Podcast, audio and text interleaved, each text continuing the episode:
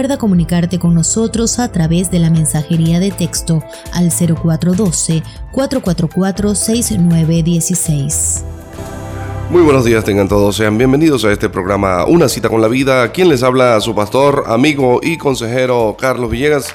Y hoy es un día maravilloso, un día sabroso y damos comienzo a este programa Una cita con la vida. Hoy traemos un tema maravilloso, un tema especial para ustedes que sé que se van a disfrutar. Se llama Reservados en su casa. Reservados en su casa es el tema del día de hoy. Otra de las cosas súper importantes es que, como siempre decimos en una cita con la vida, nosotros lo que queremos es que usted vuelva a vivir, vuelva a sonreír, vuelva a pasarla bien, vuelva a sentirse pleno. Y la idea es que usted eh, se lo disfrute de verdad, se disfrute este tiempo si hay alguien a su lado que quiere como que pelear, como que fastidiar, como que usted sabe, siempre hay uno de esos. Entonces usted se va a hacer el loco. Esa es la estrategia del día. Usted se va a hacer el loco, usted no va a pelear con nadie. Dice la palabra del Señor en segunda de Crónicas, capítulo 22, versículos 10 al 12. Entonces Atalía, la madre de Ocosías, viendo que su hijo era muerto, se levantó y exterminó a toda la casa real pero Josabet, la hija del rey, tomó a Joás, el hijo de Ocosías, y escondiéndolo de, entre los demás hijos del rey, los cuales, a los cuales estaban asesinando, le guardó a él y a su ama en uno de los aposentos. Así lo escondió Josabet, hija del rey Jorán, mujer del sacerdote Joíada, porque ella era hermana de Ocosías. Lo escondió de delante de Atalía y no mataron al niño. Y estuvo el niño escondido, escuche, en la casa de Dios seis años. Entre tanto, Atalía reinaba en el país. Voy a repetir. Y estuvo es con él, versículo 12, y estuvo con, eh, escondido con ellos en la casa de Dios seis años. Entre tanto, Atalía reinaba en el país. Quiero que la gente eh, se ponga en contexto. Resulta que esta situación se da justamente eh, con uno de los reyes de Israel que se llama Josafat, que da en matrimonio a su hijo Jorán con una de las hijas del rey Acab de Israel, que era también, su, madre era Jezabel. Esta muchacha se llamaba Atalía, este muchacho muere, reina en lugar de, este hombre, el hijo de Atalía que se llamaba Ocosías, este también muere. Y cuando Ocosías muere, la abuela, Atalía, se levanta y asesina a toda la descendencia real. Entonces resulta que, en líneas generales, eh, lo que tenemos acá es la continuación de este relato en donde esta mujer, Atalía, se levanta, asesina a sus propios nietos, que eran los próximos a ascender al trono. Eh, pero eso lo hace ella para quedarse con el trono, ya hablamos de ese espíritu. Y esta muchacha Josabet agarra a su, prácticamente su sobrino, y lo esconde. Entonces se coordina con los sacerdotes de la casa del Señor y les dice, vamos a hacer algo, este niño lo van a matar, vamos a esconderlo y se llevan al muchachito y lo esconden en la casa de Dios por seis años. Ese muchachito tenía un añito cuando lo esconden. Ahora una de las cosas que quiero comenzar a decir antes de entrar en tema es que qué hermoso es el llamado que Dios le hace a un hombre o a una mujer de Dios. Cuando Dios te hace un llamado, no hay nadie que pueda detener tu llamado. Mire, el hombre puede retenerte en una iglesia, puede retenerte en un trabajo, puede retenerte en lo que sea. Pero cuando tú tienes un llamado de parte de Dios, tu llamado se va a terminar cumpliendo. Dios ve, va a ver cómo hace para limpiar, para allanar, para aplanar el camino delante de ti, pero al final tú terminarás caminando en lo que Dios ha dicho que tú tienes que caminar. Es importante que la gente que me está escuchando pueda observar con detenimiento su pasado y ver de cuántas cosas Dios le ha librado en el transcurso de su vida. Esto le va a ayudar en retrospectiva a analizar lo que definitivamente Dios ha hecho por usted o por mí. Porque lo que usted no está comprendiendo quizá es que usted tiene un llamado de parte de Dios antes de nacer. El Señor le dice al profeta Jeremías, en el capítulo 1, le dice, Jeremías, antes de que tú te formases en el vientre de tu mamá, yo te conocí y te di por profeta a las naciones. Para nadie es un secreto, yo he contado mi testimonio acá, de que eh, yo no iba a nacer, yo prácticamente estaba destinado a muerte. Pero Dios tuvo misericordia de mí. De por sí, eh, yo ya antes de nacer se decía de mí que probablemente eh, no, debían de quitarme la vida porque eh, es probable que yo pudiese ser un pastor. Y heme aquí. Es decir, cuando usted tiene un llamado de parte de Dios, no hay nadie que le pueda apartar de ese llamado. Estén, estén al tanto de esto, porque cuando usted tiene un llamado de parte de Dios, nadie lo va, ni siquiera tú te vas a poder interponer. Yo recuerdo que em, cuando Dios comienza a llamarme a este ministerio, yo era muchacho, yo tenía 17 años, tenía muy baja valoración y, tenía muchos temores, había cometido muchos errores, a pesar de mi edad, había metido la pata lo suficiente. y yo decía que era imposible que Dios llamara al ministerio a alguien como yo. Y comencé a dudar de eso hasta que Dios tuvo que demostrarme. Wow, Dios me, definitivamente me, ató a Él con cuerdas de amor. Eh, pero tuvo que demostrarme en el transcurso de mi vida que definitivamente Él sí me había llamado. Yo sé que hay gente de las que me están escuchando a esta hora que quizás no son cristianos aún y, no han dado un paso de, fe eh, eh, firme, de decir, bueno, definitivamente yo a partir de ya soy cristiano. Y, una de las cosas que quizás están diciendo es, bueno, pero es que primero tengo que arreglar toda mi vida para poder venir a los pies de Dios, porque cómo voy a venir a su presencia aceptando su, su voluntad con todas estas cosas que tengo. Tengo una mujer escondida por ahí, tengo este, un asunto que me robé, tengo un problemilla por allá, tengo estas mentiras, tengo esta parte oscura de mi vida, etc. Y quizás estás pensando en la idea de arreglar las cosas primero antes de venir a la presencia de Dios. Y yo necesito que tú entiendas que esa nomenclatura, esa forma tenemos que cambiarla. La nomenclatura no es arreglar las cosas primero, primero para poder venir a la presencia de Dios.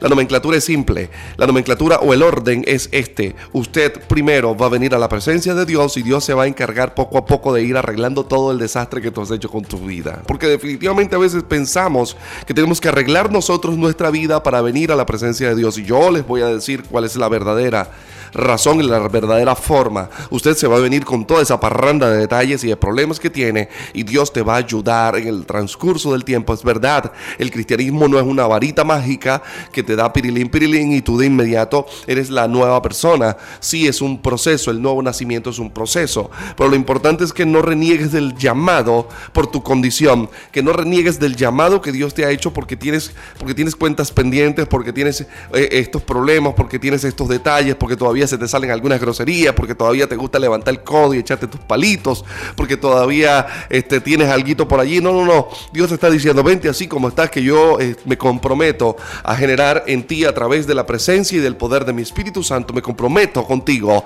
a que la buena obra que estoy comenzando en ti, la voy a completar hasta el final de tus días y al final de tus días serás una joya reluciente que, los, que aquellos que te vieron, que aquellos que te conocieron, ya no te conocerán más, como dijo el apóstol Pablo en esta carne no conozco absolutamente a nadie. Así que venir a la presencia de Dios es parte del llamado. Porque hay un propósito de Dios en tu vida. Y el propósito de Dios es algo que definitivamente tenemos que, tienen que entender que si hay de las cosas que ustedes tienen que, que cuidar, una de las cosas que tienen que cuidar más es el propósito de Dios en su vida. Nos enseñaron a cuidar la salvación, pero yo les digo hoy, cuide no solamente la salvación, cuide el propósito que Dios tiene con usted, porque eh, a eso estamos llamados. Entonces, yo lo que quiero que usted entienda es que a veces nosotros decimos, es que mi vida es un desastre, yo he hecho muchas cosas malas, ¿cómo voy a venir a la presencia del Señor? Yo no voy a decir cómo usted va a venir a la presencia del Señor, usted va a venir a la presencia del Señor así como está, porque Dios no lo está viendo usted como una creación, usted tiene que dejar de, de pensar que Dios lo está mirando como una simple creación. Dios no lo mira como una creación, Dios lo está mirando como un hijo. Y los hijos nuestros hayan hecho lo que hayan hecho, que te salió la hija preñada, que el hijo metió la pata por acá, que lo botaron del trabajo, que llegó rascado, que etcétera. Hagan lo que hagan tus hijos, siempre serán tus hijos y al final siempre serán bienvenidos en tu casa. Y Dios te dice en esta hora, no me importa lo que tú hayas hecho, a mí me importa que tú vengas a mi casa y te sientes a mi mesa y vengas a mí porque es el tiempo del llamado. Quiero que la gente que me está escuchando, por favor, le diga a los demás, no, tienes necesario de no es necesario cambiar toda tu vida para poder venir a Cristo. Es necesario que tengas la voluntad de cambiar para venir a Cristo. Es, es todo. Dios no te pide que cambies las cosas. Él te está pidiendo que tengas la voluntad de cambiarla. Porque con la simple voluntad de querer cambiar, de querer ser mejor persona, Dios se va a encargar de hacerte una mejor persona. Se los estoy diciendo yo y se los estoy diciendo con toda responsabilidad. Es imposible que una persona antes de venir a Jesucristo cambie toda su vida y su manera de ser y que llegue limpiecito a la presencia de Cristo. ¿Sabe por qué es imposible? Porque si hay un hombre o una mujer que dice que no ha cometido errores, hace mentiroso a Dios. De manera que quien es el único que tiene la potestad de poder cambiar toda tu vida, esa persona se llama Jesucristo.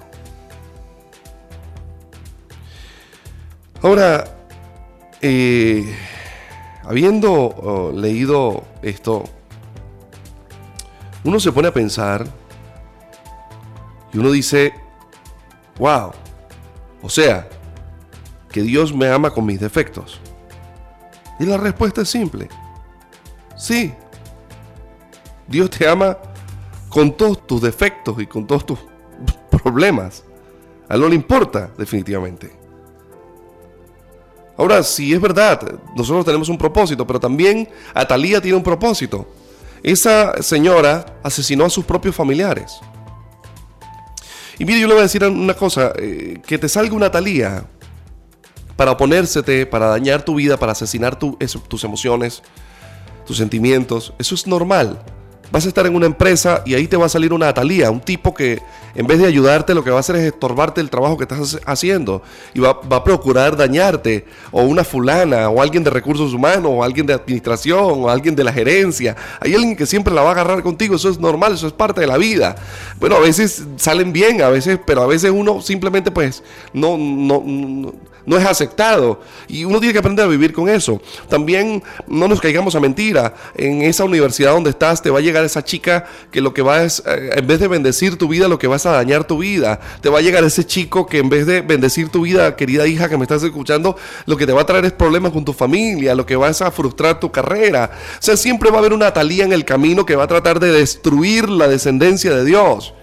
Sí, es verdad que hasta en las propias iglesias nuestras surge una talía que en vez de bendecirlo a uno lo que hace es estorbarlo. Gente que eh, tú de repente no fuiste este domingo porque te sentías mal, tenías una disentería, tenías una, una diarreíta, como decimos, estabas un poquito mal del estómago. Entonces cuando estás entrando por la puerta el domingo, esa hermana, ese hermano que es medio atalío y medio salido atalío, y en vez de decirte, oye hermano, bendiciones, qué bueno, Dios te guarde, que bienvenido acá a la casa del Señor, más bien la persona viene y te dice, oye hermano, Dios mío, estás como demacrado, seguro que tú no tienes una enfermedad venérea, estoy orando por ti, el Señor me mostró que estaba en espíritu de muerte. Oye, entonces hay gente que en vez de bendecirte lo que hace es destruirte.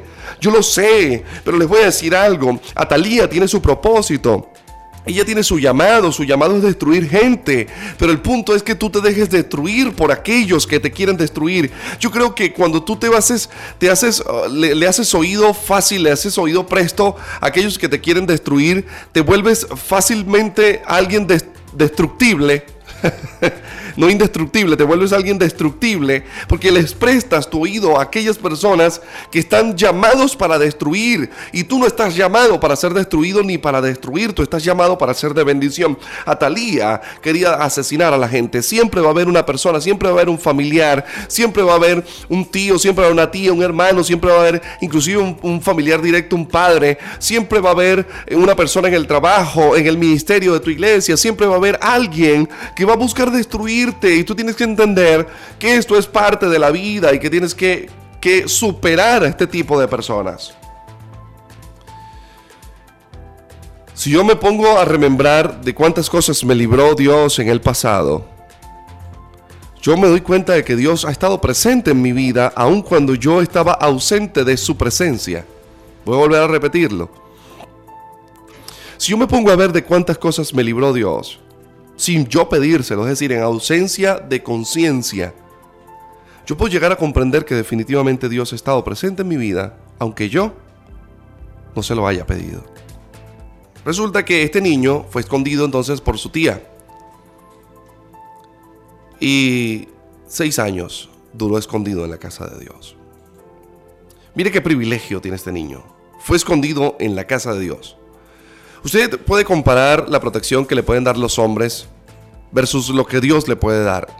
El salmista dijo, es mejor un día en la casa de Dios que mil años fuera de ella. Él sabía lo que estaba diciendo porque él sabía que un momento en la presencia de Dios cambia la vida entera de todo un hombre.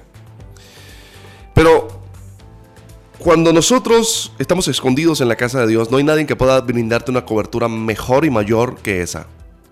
Los hombres son finitos en su protección que, le, que podemos brindarle a nuestros hijos. Una madre, por más sobreprotectora que sea, eh, su, su nivel de protección puede llegar y, está limitado a la presencia de ella. Es decir, cuando ya ella esté en ausencia, eh, ya no podrá verificar y certificar efectivamente que ese hijo o familiar está 100% protegido. Pero cuando Dios es el que protege a un hijo tuyo, cuando Dios es el que está mirando la vida tuya o la vida de algún familiar tuyo, no hay manera de que el enemigo le toque. Porque la simiente de Dios no peca, es decir, no practica el pecado y el maligno no le toca. Eso es una realidad bíblica. Entonces estamos escondidos en la casa de Dios. Y si nosotros comparamos eso versus lo que nos ofrece la casa de los hombres, definitivamente es mejor estar en la presencia del Señor. Ahora el asunto es que Dios nos ha tenido, como a este muchacho, Joás, nos ha tenido reservado en su casa. Usted ha sido librado de la muerte, ha sido librado de peligros, ha sido librado de mujeres, ha sido librado de hombres, ha sido librado de una cantidad de cosas. Usted se pone a analizar y usted dice, pero bueno, ¿cómo llegué yo hasta acá? Usted llegó hasta acá porque usted ha estado reservado en la casa de Dios, aunque usted no ha pedido estar reservado en la casa de Dios. Y es que cuando Dios decide llamar a alguien, lo va a reservar. No es que lo va a esconder, es que lo va a reservar. ¿Por qué hablamos de reservar? Porque lo que se esconde simplemente, bueno, está escondido para que nadie lo consiga. Pero Dios no anda escondiendo a la gente, Dios está reservando a sus hijos, porque Él quiere que sus hijos sean encontrados, pero en el tiempo preciso en donde van a estar listos para ser encontrados. Ahora escuche, seis años estuvo este muchacho en la casa del Señor. El número seis es número de hombre representa número de hombre. Voy a explicar por qué el 6 es número de hombre. El hombre, según el libro de Génesis, fue creado en el día sexto. Además de esto, otro texto que ampara lo que estoy diciendo es que cuando se habla del anticristo en el libro de Apocalipsis se dice que su número es número de hombre y luego te dice que es el 666, es decir, es un número de hombre. Ahora, este, estos seis años representa tiempo de hombre, representa humanidad, representa al hombre. Yo le voy a decir algo, usted ha estado quizás debajo de una cobertura que eh, no le ha bendecido, pero Dios lo llevó allí y lo ha protegido este tiempo. Quizás no es la bendición plena para ti, quizás no es el ministerio para ti, pero Dios te llevó allí y te ha protegido en tiempo de hombre, pero te ha protegido. Lo que quiero resaltar es que este muchacho estuvo seis años en tiempo de hombres, pero en un momento determinado, los sacerdotes dijeron, y dice claramente, en el séptimo año, que es el año perfecto de Dios, es el tiempo perfecto de Dios, dice que sacaron al rey Joás, cuando era de apenas siete añitos, sacaron al rey Joás y lo hicieron rey sobre todo Judá.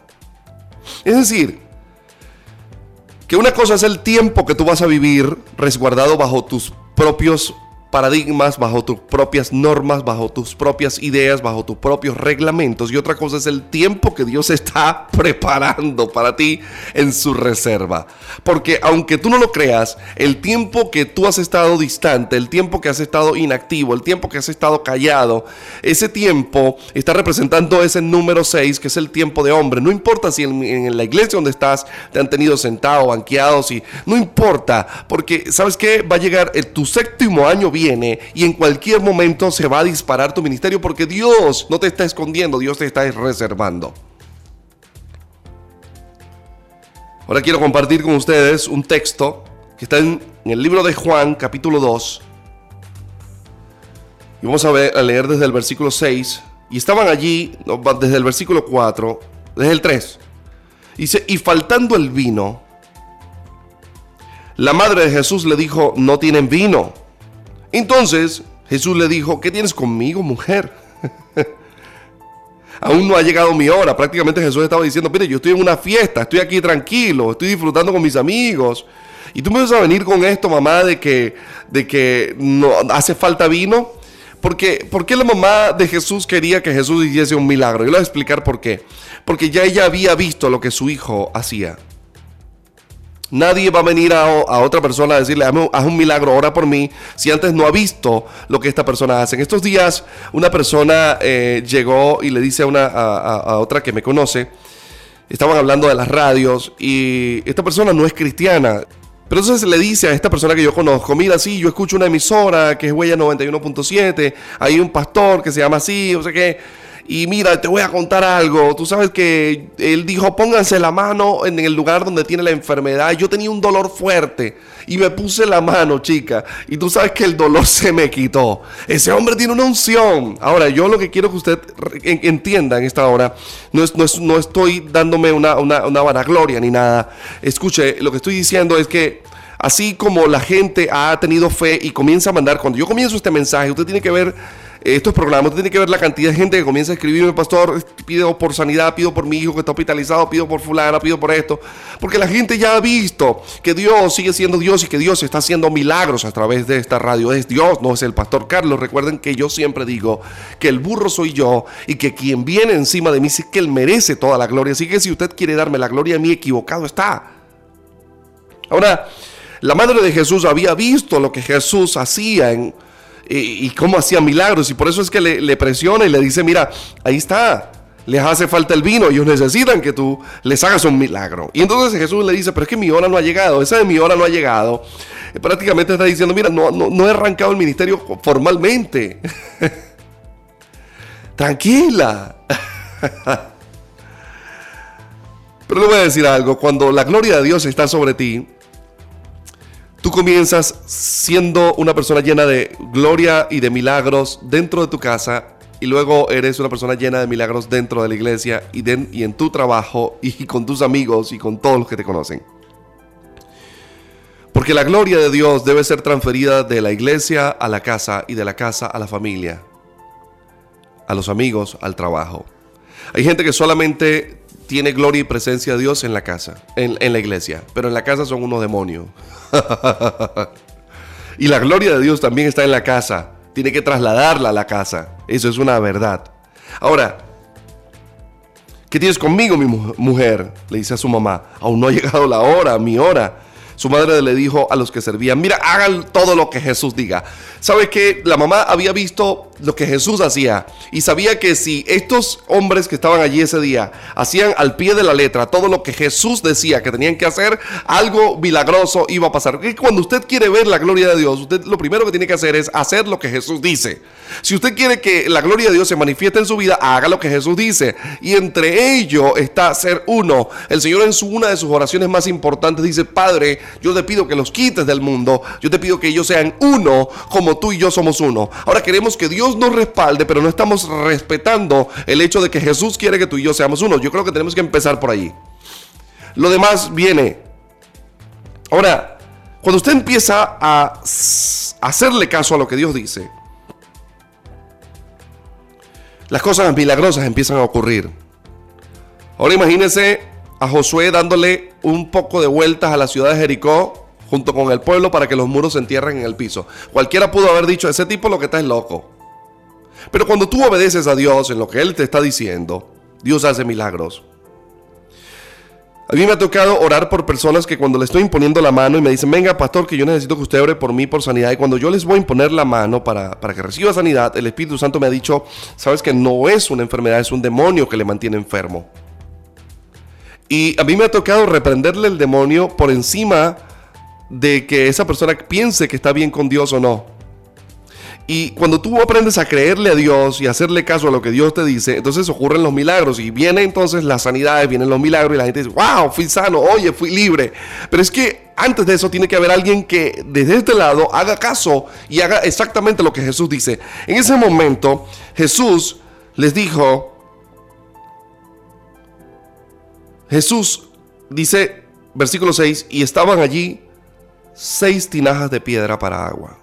Ahora vea esto. Habían seis años donde Joás había sido resguardado. Y ahora aquí estamos hablando de seis tinajas de piedra. Otra vez, mismo número de hombre. Seis tinajas de piedra, seis años resguardado en la casa de Jehová. Quiero que la gente entienda lo que quiero transmitir en esta hora.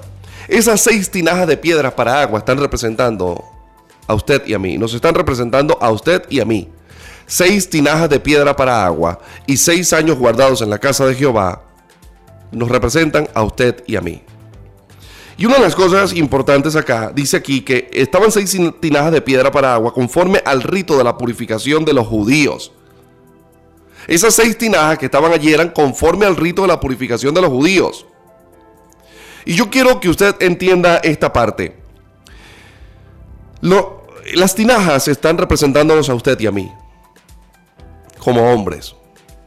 Mire que estas tinajas estaban vacías. Pero no solamente estaban vacías, eran para ritos de purificación de un culto para de los judíos. Y yo sé que a usted y a mí nos han dado por mucho tiempo agua de ritual, agua de religiosidad. Agua que eh, sirve es para lavarse manitos y pies, más nada. El ritual judío era lavar manos y pies y entre otras cosas. Pero primordialmente lavar utensilios, manos y pies. Era tinaja para un ritual. Y quizás tú has estado por mucho tiempo en ese lugar, en esa creencia, en donde lo que te han dado es puro ritual, ritual, ritual, y no has visto todavía lo que es la manifestación de la gloria y la presencia de Dios. Pero ahora Jesús dice a esas seis tinajas que representan los mismos seis años de protección que se le dio a Joás, a esas tinajas, dice, Jesús le dijo, llenen estas tinajas de agua. Dice que los hombres las llenaron hasta arribita, hasta arriba, llenaron las tinajas de agua. Y lo primero que Dios va a hacer en tu vida es llenarte. En esas seis tinajas, Jesús mandó poner agua. El agua representa principios, representa el Espíritu Santo, representa su palabra. Pero mire lo que Jesús dice. Llenen estas tinajas de piedra. A veces nos hemos vuelto tinajas de piedra que somos muy duros, nuestros corazones se petrifican y no hay manera de que en nosotros pueda haber un cambio, porque nos hemos vuelto personas que somos de piedra, muy duros. Así como Joás estuvo seis años en la casa de Dios, que es tiempo de hombre, así esas seis tinajas estaban reservadas para el tiempo de Jesucristo, para el tiempo de Dios. Ahora Jesús ha dicho de ti, de mí, llénenlos. Una de las primeras cosas que quiere hacer Jesús es llénalo hasta arriba. En el versículo 7 dice, y llenaron las tinajas y las llenaron hasta arriba. Cuando Jesús, cuando Dios, cuando el Espíritu Santo comienza a llenar tu vida de su presencia, no te da una cuartica de agua, no te da dos deditos, Él generalmente te va a llenar hasta que la copa rebosa. Por eso es que el, el escritor de ese salmo, el salmista David, dijo, mi copa está rebosando. Es decir, cuando algo rebosa es que tú lo medio tropiezas, tú lo medio ves, tú lo medio mueves y automáticamente se derrama, se bota. ¿Sabes por qué? Cuando Dios pone de tu Espíritu Santo, Cualquier persona que te tropiece, cualquier persona que te hable, cualquier persona que te medio sople, cualquier sale de ti, lo que va a salir de ti es agua, lo que va a salir de ti es presencia. Y Dios quiere que en ti caiga la presencia del Espíritu Santo para que entonces tú entres al proceso de transición. Dios te ha reservado todo esto, este tiempo, estos seis años en su casa, estos seis años como tinaja para poner el agua en ti, no solamente para que te quedes en ser agua ritualista, porque ¿sabe qué pasa? Una cosa es ser una tinaja con agua de ritual y otra cosa es ser una tinaja con agua que está siendo eh, transformada en vino para la fiesta. Voy a volver a repetir lo que acabo de decir. Una cosa es ser una tinaja de piedra que está llena de agua de ritual y otra cosa es ser una tinaja de piedra que está llena de agua que está a punto de ser transformada en vino nuevo para la gente. Y sabes qué? Todos estos, seis años, que es el tiempo de tu vida, el tiempo que tú has decidido vivir lejos del propósito de Dios, todo este tiempo Dios ha preparado tu vida para hacerse de un lugar y poner su agua para hacer una transición en tu vida. Si tienes alguien al lado, si tienes alguien cerca de ti, dile, ha llegado el tiempo de nuestra transición de agua ritualista a vino. Este, este hermoso pasaje nos cuenta que Jesús manda a llenar las tinajas y la llenaron hasta arriba, pero no quiere que te quedes en el ritual, no quiere que te quedes en la teología. Yo he venido diciendo que cuando la teología no sirve para bendecir el cuerpo de Dios, cuando la teología no sirve para unir al cuerpo de Cristo, cuando la teología no se usa para edificar verdaderamente sin daños a los hijos de Dios, esa teología es agua ritualista y no sirve sino para ritual. Pero cuando todo el conocimiento que te dieron en tu escuela dominical, que te dieron en tu iglesia, que te dieron en los, en los módulos de formación de liderazgo en tu iglesia, en las, capacitaciones, sea que sea casas de paz, no sé cómo se les llama, entre, tantas cosas, células y el crecimiento, anyway, o sea, de la forma como sea que te hayan enseñado, si eso que te enseñaron, tú no trasciendes, tú no transicionas de esa agua al vino que Dios quiere hacer en tu vida, siempre vas a ser una persona llena de mucho conocimiento, que rebosa quizá de conocimiento, pero que sigue siendo un conocimiento ritualista, que lo que va a hacer es servir para los rituales que actualmente estamos llegando, llevando dentro de nuestras iglesias, nuestra misma religiosidad. Ahora, Jesús le dijo, llenen estas tinajas, y en el versículo 8 dice, y les dijo, ahora saquen. Es decir, Jesús nunca va a poner de su Espíritu en ti para que tú andes por ahí flotando en el aire diciendo yo ando lleno del Espíritu Santo, yo ando lleno del Espíritu Santo. Cuando Él te llena del Espíritu Santo, Él espera sacar de ti él espera que lo que se te ha dado en palabra, lo que se te ha dado en conocimiento, lo que se te ha dado en experiencia y lo que se te ha dado en espíritu sea sacado de ti. Ahora Jesús manda a que de la tinaja que nos representa a nosotros, como esos seis años donde Joás estuvo guardado en la casa de Dios, saques tú ahora de lo mejor. Por eso es que la Biblia dice, el hombre del buen tesoro de su corazón saca lo bueno. Si el agua de la tinaja está podrida, el agua sale de onda y contamina aquel que la bebe. Por eso es que Jesús le dijo a los fariseos, ustedes atraviesan mar, tierra, cielo y mar y lo que sea para ser un, seguidor de ustedes, pero una vez que es seguidor de ustedes es el doble de hijo del diablo que ustedes. Imagínate lo que le dijo a los fariseos. Es decir, porque el agua que estaban dando los fariseos era agua ritualista, era un agua podrida y era un agua que hacía que aquellos prosélitos, aquellos discípulos de estos fariseos fuesen peores que los propios maestros. Es que si tú eres una tinaja que está llena de agua, que es de ritual, lo que vas a crear en tus discípulos, querido pastor, querido apóstol, querida gente que me está escuchando, es un, van a ser gentes tal cual, igual o peores que tú. Pastor, no diga eso, pero es que es la verdad. Ahora Jesús manda a decir a aquellos siervos, les saquen ahora y llévenlo al maestresala. En, hasta ese momento era agua. Pero cuando la sacan, ya es vino. Cuando eso sale de allí ya es vino. Ya no está saliendo agua, ahora está saliendo vino. Y el vino representa pacto. El vino representa perdón. El vino representa hermandad. El vino hace que tú y yo seamos hermanos porque estamos lavados con la misma sangre de Jesucristo estamos bautizados por el mismo Espíritu Santo.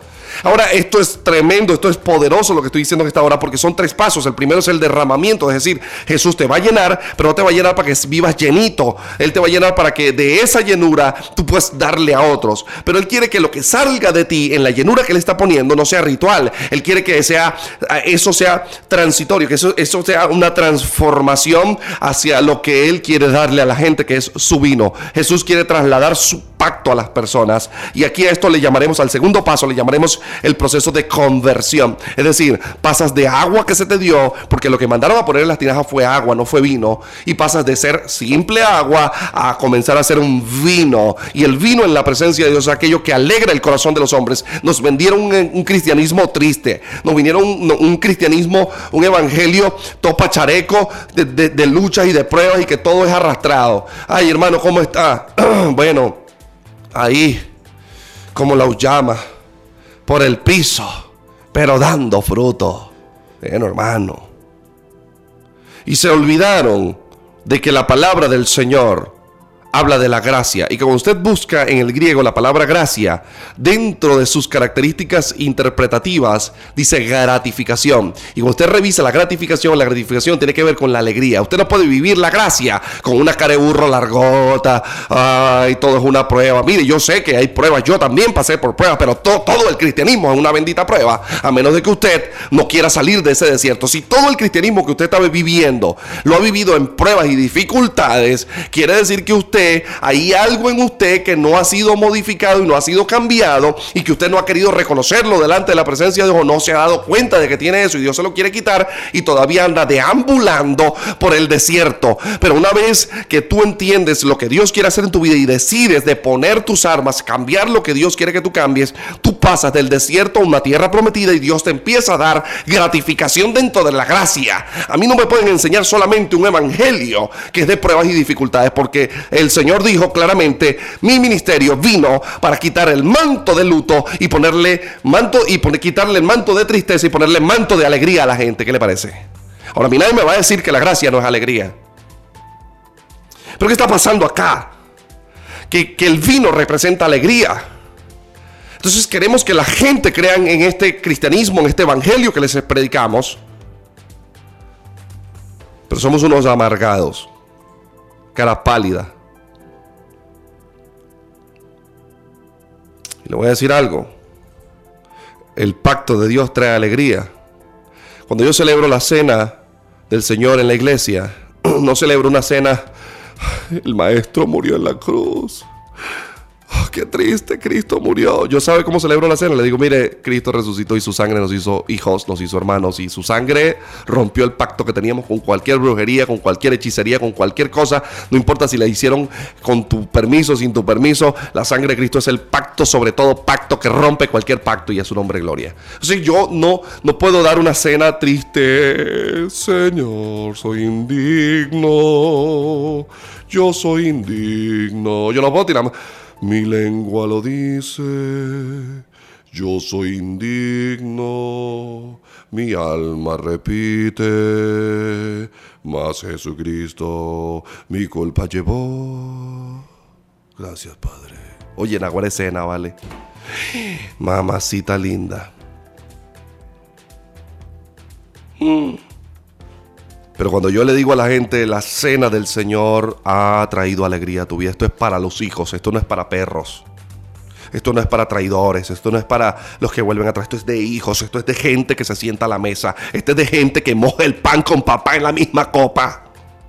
Entonces la cena pasa de ser algo lúgubre y comienza a ser algo hermoso, fantástico, algo sobrenatural.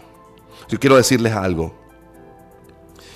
Dios ha derramado de su espíritu, de su conocimiento en ustedes, pero Él necesita que transiciones.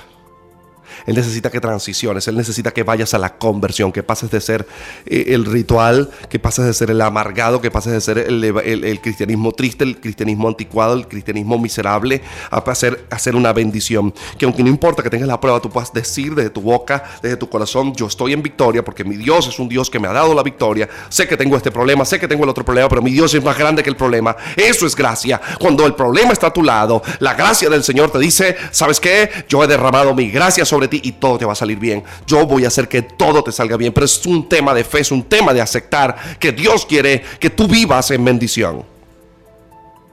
Cuando Dios te convierte en vino, no te convierte en vino para guardarse. El vino no se guarda, el vino se reserva. Escuche, por eso es que los vinos dicen gran reserva de vino. Gran reserva. No, yo no estoy guardando un vino, no estoy escondiendo un vino. Es que yo no quiero que ese vino no se lo tome nadie. Yo quiero que ese vino se lo tome la gente en el tiempo que se lo tienen que tomar, no antes del tiempo. Que se lo toman antes del tiempo, no van a sentir el añejo que yo quiero que sientan en ese vino. Yo quiero que se lo tomen en el tiempo correcto y preciso para que le sientan el sabor que yo quiero, dice el Señor, que te sientan. Y sabes qué? Este tiempo que has estado reservado en la casa de Dios, con esos seis años, oh pequeño Joás que me estás escuchando, pequeño líder, pequeño maestro de escuela dominical, pequeño evangelista que me estás escuchando, pequeño pastor adjunto, pequeño pastor que estás abriendo tu iglesia, pequeño apóstol que estás apenas comenzando a expandirte. Este tiempo es, no es escondite, este tiempo es reserva. Dios te está reservando para que la gente pruebe lo que Dios va a poner en ti en el tiempo y en el momento preciso. Oh, querido hermano que me estás escuchando, que has estado allí sentado en la iglesia y que dices, Dios mío, ¿cuál va a ser mi ministerio? ¿Cómo voy a empezar a servirte? Te voy a servir desde la calle, te voy a servir acá, te voy a servir en una célula, no lo sé, te voy a servir con mi profesión, no lo sé, pero te voy a decir algo, no te angusties, no te preocupes, oh pequeño Joás, porque estos seis años solo han sido la reserva que Dios ha tenido contigo para sacarte en el tiempo preciso. Pero es necesario que entiendas que tu tiempo de transición ha llegado. Tienes que pasar de ser agua simple a vino de fiesta, a vino de alegría.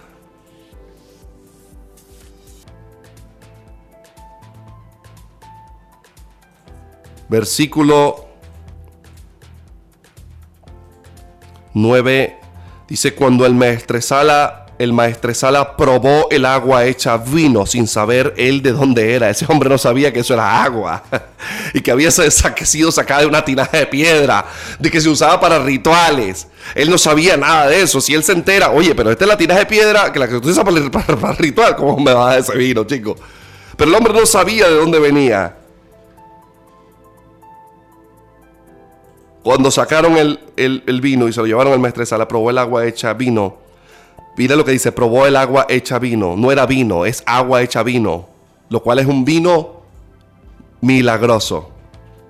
Sin saber él de dónde era, de era, aunque lo sabían los sirvientes que habían sacado el agua, llamó al esposo. Y le voy a decir algo. Hay gente que ha visto tu vida, ha visto de dónde vienes tú, ha visto qué ha pasado contigo, pero te voy a decir algo. Lo que Dios va a hacer en tu vida va a ser tan grande, va a ser tan poderoso, va a ser tan magistral que la gente que te conoció no te conocerán. Aquellos van a decir, pero este no era fulano. Así como dijeron de Pedro, este no era fulano, este no era Pedro, este no era aquel. Yo le voy a decir algo, mire, Dios va a hacer un portento en su vida, donde usted va a poder, va a poder decir, como dijo el apóstol Pablo en algún momento, mira, si conozco a alguien en la carne, ya no lo conozco más. La gente que te conoció, la gente que vio tus defectos, la gente que no daba un medio por ti, la gente que decía, no, es un rolo de loco, no, ese nada, eso no es pastor nada, la gente que decía, no, ese tipo, no, vale, ese tipo lo que es un falso, ese es lo que te ha envenenado de teología. Cuando la gente empieza a hablar de ti, no, ese, esa nunca va a llegar al liderazgo, esa es una rolo de loca, esa habla más que por, bueno, pues eso habla por los codos, esa mujer no, eso no tiene norte. Esa gente que habló de ti Mañana tendrá que probar del vino que Dios va a sacar de tu vida. Y aunque no sepan de dónde viene, se lo van a terminar tomando.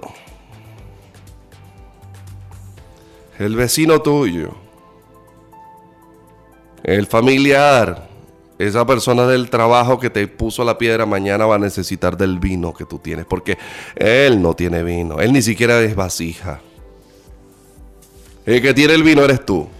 Él ni siquiera es perola. Él ni siquiera es todo. Ni siquiera es vaso. Y necesita de alguien como tú para tener vino en su vida, para tener pacto, para tener comunión, para poder llegar a la presencia de papá. El tercer paso es la evaluación. Y le dijo el hombre al esposo, el maestro Sala le dice al esposo, todo hombre sirve primero el buen vino, cuando ya han bebido mucho. Y cuando ya han bebido mucho, entonces el hombre sirve el vino inferior. Pero tú, escuche, pero tú has reservado el buen vino para este momento. Señores, yo no sé si usted me está entendiendo. Usted no es cualquier cosa, usted es buen vino. Dios te ha reservado para este momento. ¿Sabe qué? Lo que se nos dio primero se pensó que era lo mejor. Lo que se te enseñó primero, tú has pensado que es lo mejor. Has pensado que hay gente que está por encima de ti, tú dices, esto es lo mejor. Pero yo les voy a, les tengo una noticia. Señores, estamos en plena reforma cristiana en Venezuela y Dios te ha reservado a ti, a mí nos ha reservado para este tiempo, porque Dios va a hacer un prodigio en Venezuela y desde Venezuela vamos a impactar el mundo. Se están, van a acordarse de esta palabra que les estoy diciendo.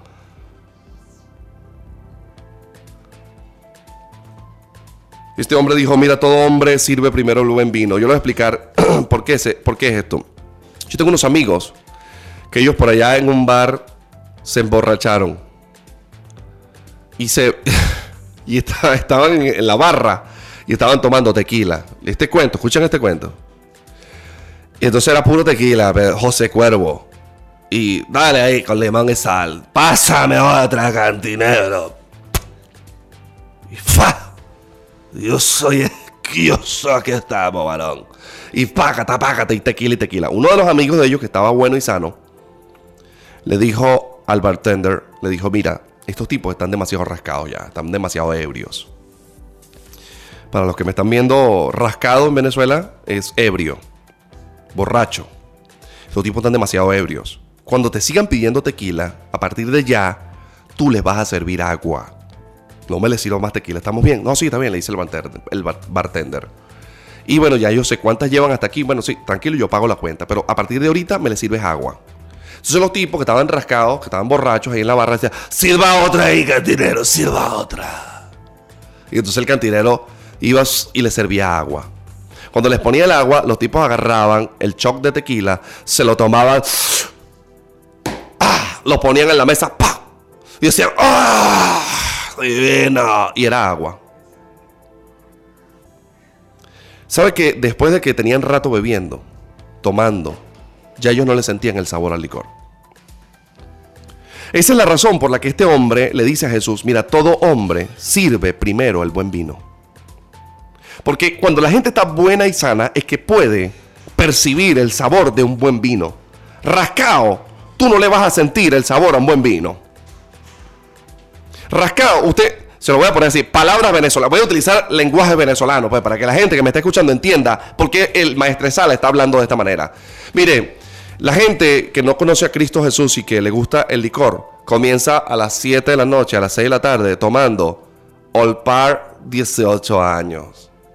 Unas chivas mayor de edad. Chivas Regal 18. Y dale, balón, sa, y lo campanea, ¿verdad? A las 11 de la noche está tomando ron. Pecho cuadrado.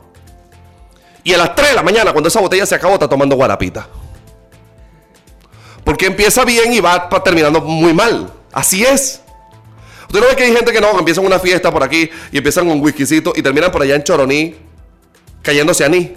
Dice, pero ¿qué pasó? Vale, ajá. El maestresal está diciendo lo mismo. Mira, todo hombre, cuando empieza la fiesta, sirve el buen vino adelante pero tú te reservaste el mejor vino para el final. Yo quiero decirle algo. Lo que nos han dado hasta ahorita no es el buen vino. El buen vino está llegando. Es el tiempo de la fiesta. Jesús está invitado a esta fiesta. Y cuando el maestro está aquí, él dice, ahora yo voy a sacar el vino mío. Y no estoy hablando de licor, no le estoy diciendo a la gente de huella, váyanse y cáiganse a palo ahorita que es diciembre. Yo no estoy diciendo eso. Estoy diciendo que Jesús está reservando el mejor vino. Y cuando digo el mejor vino, es lo que Él ha puesto de su espíritu en este tiempo, en esta generación, que está transicionando de ser agua ritualista a convertirse en vino purificador, en vino del nexo, en vino de la cobertura, en vino del pacto, en vino de la alegría. Y Dios quiere que de lo que Él ha puesto en ti, la gente va a evaluar. ¿Sabes qué? La gente va a probar lo, el espíritu que Dios ha puesto en ti, la unción que Dios está poniendo en ti, la palabra que está saliendo de tu boca, el vino que está brotando por tus labios. Y van a decir, wow, yo tengo tiempo escuchando el Evangelio, yo tengo tiempo escuchando palabras, yo tengo 20 años en el cristianismo, yo tengo 25 años en el cristianismo, pero por primera vez en mi vida yo recibo un vino, una unción, un toque, un poder de este tipo, wow, yo estoy impresionado con lo que Dios está haciendo. Y van a probar tu vino y van a decir, definitivamente, el mejor vino está saliendo ahorita. ¿Se está entendiendo lo que digo? El vino. Es que ni siquiera nos han dado vino, nos han dado agüita.